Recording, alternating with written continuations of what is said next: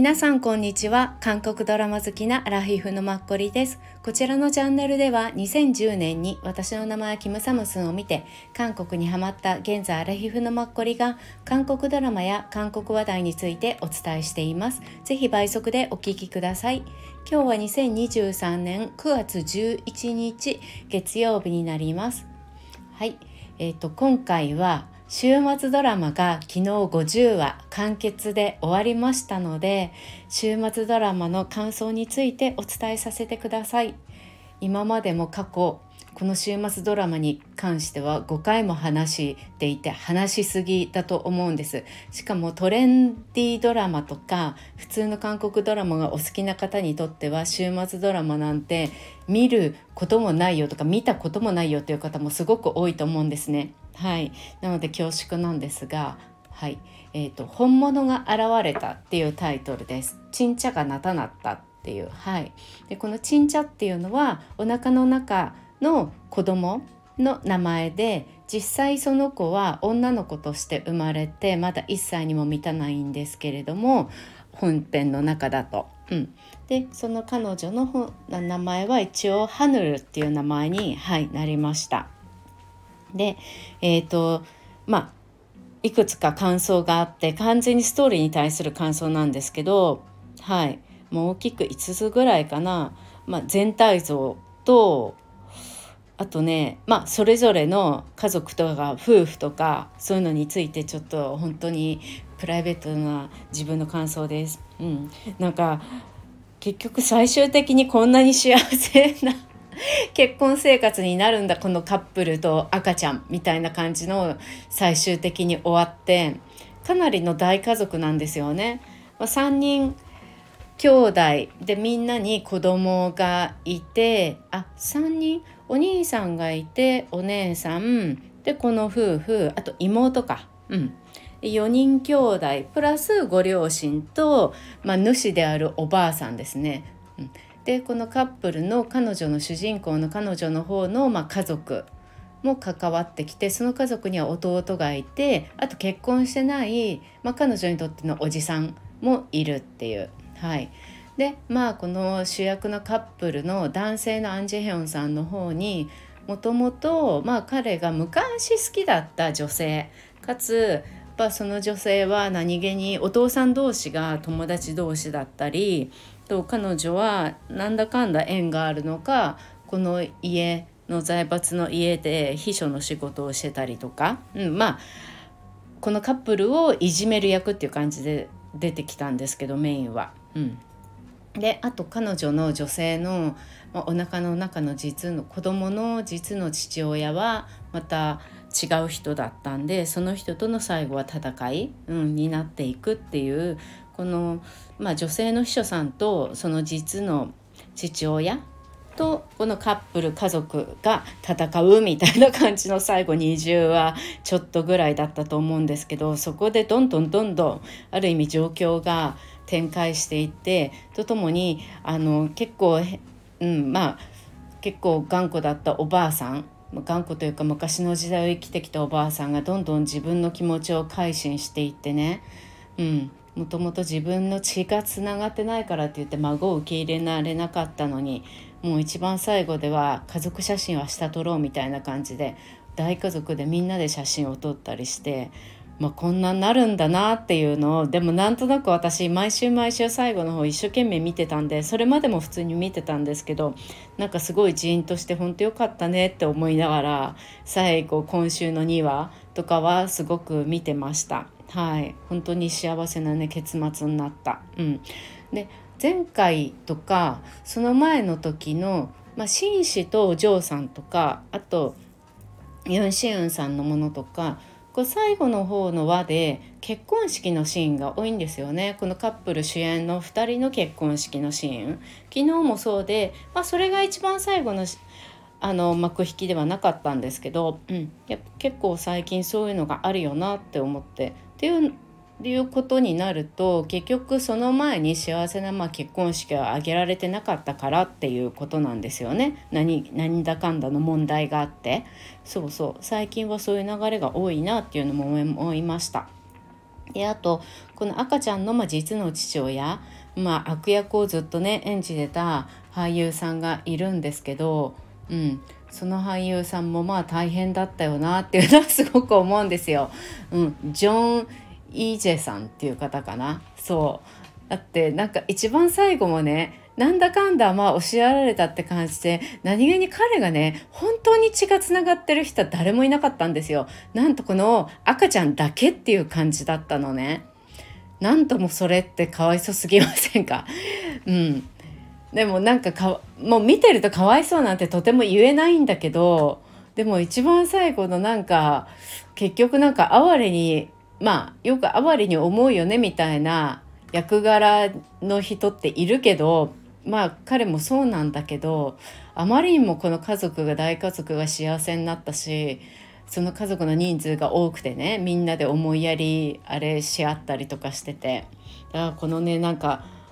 男性もなんとなく考えちゃうよねって、うん、自分でより一層幸せになんないとねっていうのはすごく思いました。はい、で逆にこの男性にまあ結論血がつながってないって後で分かったんですけどね彼もそれにもびっくりしてたけど、まあ、お姉さんがいてお姉さんがシスターだったんですよね。うん、でそのお姉さんもすごいニコニコしててね、まあ、いかにも本当明るいんですよ。でまあその弟が、うん、なんかそんな悪いっていうかこう偏屈なんてお姉さんそこまであれだって思ってなかったのか。うん、だからお姉さん一生懸命弟のこと謝ったりとかいろいろするんだけどでももうお姉さんに当たってもしょうがないしあれだけどでもこの弟どうにかしようがなかったわけとかすごいずっとねこのお姉さんの妙にその明るい雰囲気、まあ、シスターのもうそれがね逆に尺に触るっていうか勘に触るっていうかそういう感じのねそのお姉さんだったんですよ。うんあうん、私にとってはすごいそういう面が多くて何この人みたいにすごい毎回思っててそれが何ともあれだったんですけど、うん、まあそんな感じかな。であとはそのもう一人悪さをしてたその女性のね秘書の方ですよね。うん、その人も一番最後はもういろいろ自分で悪い気持ちを持ったけどってで自分で結局改まったんだよね。でまあ両親ともうまくいってなくてっていうのは両親は彼女にすごく気持ちを持ってるんだけれども彼女が多分今まで私はとても苦労してきたってすごく言うんですよね。で特にお父さんに対して彼女は口も聞かない存在も認めないぐらいな感じで現在を持っていてでも一番最後にはうんアメリカに留学するって言って行くんだけどもう早くできるだけ早く帰ってくるねっていう言葉を残してお父さんとかお母さんとハグをしながらね両親も空港で見送るっていうそれがね一番すごい良かったかな。うん。すごい良かった。まあそうこの人グローリーに出てたあの洗濯屋さんのね娘さんだった人。うん。あのボンキュッポンののスタイルはすごくいい人なんですけどね、うん、この人また次回はなんかねもうちょっと明るい役で出てこさせてあげたい。グローリーもあれだったしこれもなんか結構強烈な悪い役だったから。うん、目元のアイメイクを濃くすると悪い人っていうのが作りやすい、うん、顔つきをしてるのかなっていうのも思ってでもきっと本当はいい人だと思うから、うん、なんかね違う次回違うのもいいなって思ったりします。見てみたいです。うん、であとこの大家族の方の一番下の4人兄弟の一番下の女の子結婚してないね、うん、芸能事務所っていうかみたいなとこで働いていて、はい、それとあの女性の方の弟ですよね。一人で女の子を育ててる。うん。でその2人も最後どんなになるのかなって思ったらまああの1年後ぐらいな感じで出てきて、はい、そこではもうあの男男性のその一人の女の子と彼女と3人で手を結んでみんなであの家族でご飯屋さんに大家族で入っていくっていうのがやっていたからまあある程度、ね、家族には公表したのかなぐらいな感じで、うん、見れました。はい、その辺はね明確にしなくてでもその辺もなんか流し方がちょうどよかったなってはい思いました。下手にもうあの2人を大きくまた取り出さす必要もないしうん。すごいちょうどよかったなっていうのはそれはすごく上手だなっていうのは思いましたね。はい、であとその女の子お父さんだけに育てられてる女の子すごい理髪でとてもいい子。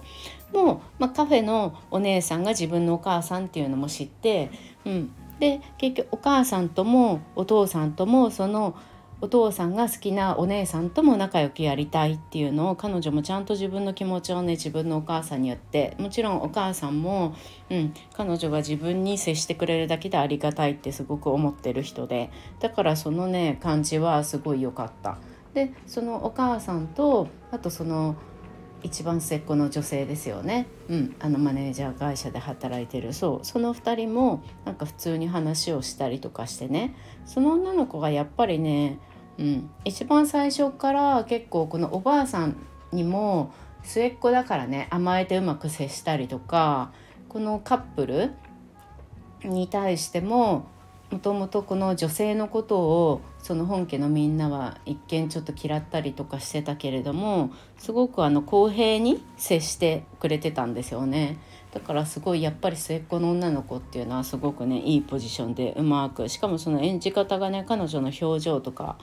雰囲気とか言葉の言い放つ感じとかそういう感じもすごい良かったし上手だなっていうのはすごい思いました。うん、あと長男のねご夫婦の女性奥さんの方がやっぱ子供がずっとできなくて妊娠してもすぐ流産しちゃったりやっぱりそれがねずっと自分たちの、まあ、夫婦の課題っていう感じでずっと出てきてたんですね。でもすごく2人は信頼し合っててすごくいいんですよ。それがまたよくってね。で最後まああのちょっと気にかけてる病院の男の子がいてでその子に対して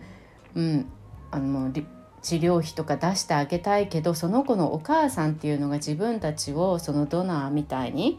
して騙した女の人だからだからやっぱりなんかそれがずっと気にかかってでもすごいその男の子は助けてあげたいみたいなそれをその奥さんが最後もなんか悩んだりするの。それがね何ともそうだよねっていうのはみんな見たらすごい共感するし分かる。どうにもならない気持ち。でもすごいその奥さんもすごくね吹っ切ってまあ自分でその寄付をしたんですけどまた1年後に出てきた時に、まあ、男の子は完治したって言ってその時にはもう病院にその男の子と男の子のお母さんとその彼女奥さんと、うん、3人でも行くようになっててでその寄付をして助けた時にもうあのその女性も奥さんももう一人でうじうじで悩んでないで何かあったらいつでも私と旦那さんに、うん、いつでも言ってきてっていう風に言ってていや本当になんか素晴らしいよねって思いました。うんうん、いう感じ。あともうこの大家族のすごい人のいいお父さんは相変わらず最後まで人が良かったしお母さんもすごくニコニコだし、うん、であの4度の彼女の方のご家族もまあいい感じだしお母さんもねまさかこんなに幸せに結婚生活を送れると思わなかったって娘のことを言ってたりとかして最後本当にみんないい感じでなんかこの最後の45とか6とかまであの実のね血縁の父親がバタバタしてたからどうなるのとかいろいろ思ってたりとか本当にあれだったんですけど、まあ、どうにかしかもなんか想像よりもなんか感じよく収まってすごく良かったです。極端じゃなくて。うんうん。であのそうだこのカップルの2人と赤ちゃんも別宅にこの男性のアン・ジヘョンさんの方がマンションを買って住んでたんですけどでもやっぱりこの大きいみんなのお家に戻るって言ってきてこの家が大きいのでその敷地の中にちっちゃいお家とかがあってそこに最初2人住んでたんですね。だからそこに戻ってきたいって言って戻ってきたりとかして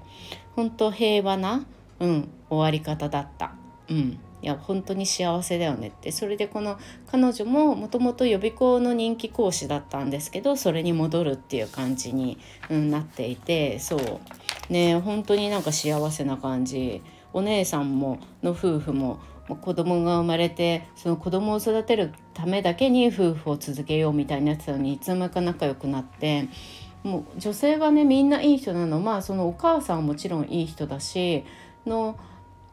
奥さん長男のお嫁さんですよね。奥さんもその不妊治療の人もすごくあのこの彼女4度のことを可愛がって一緒にまた住めて嬉しいっていう感じだしね。で実のお姉さんの前クールだったのにもう彼女を本当に家族として受け入れてて赤ちゃんのこともみんなすごい愛してるっていう感じで一生懸命探したりとかしてたしうん。なんか本当にね恵まれて生活できていいよねって本当羨ましくなるような感じだったんですけどまさか一人で赤ちゃん産む時にはこんななるとなんて本当に思わなかったよねって私も思わなかったみたいな感じだったんですけどうん。なんかちょっと久しぶりにのめり込んだ週末ドラマでした。はい、のめり込んだと言っても昔みたいななんだろうね。あの悪が強いようなストーリーじゃまもうないんですよね。ストーリーかつあとあれってやっぱ収録の仕方ドラマの撮り方なんですかね。そういう感じではないんだよね。あそこまで濃いとかしつこいとかなんかなんていうの悪が強い、うん、週末ドラマみたいな感じじゃないから、うん、だからやっぱりこういうのも徐々にね今の時代見やすいようになってるんだろうなって思いました。はい、次回もう来週から早速新しい週末ドラマが始まります。うん、それもまたね楽しみすごいですよね 週末ドラマも、まあ、私が私ぐらいしか見ないと思うんですけどいや本当にちょっと楽しみ。うん、次回はあれですよねあ元アフタースクールだったゆいが出る、はい、週末ドラマでゆいが主人公で多分家族に最初は古希使われるシーンから始まってっていう感じだと思うので最初見るのはちょっとドキドキなんですけどうん楽しみに見たいと思います。はい、であの最後の昨日の視聴率は22%かな？うん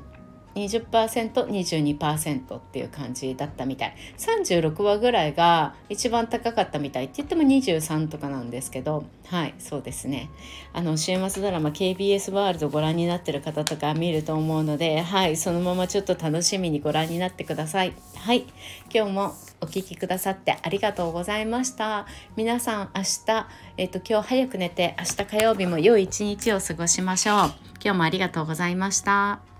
Thank you.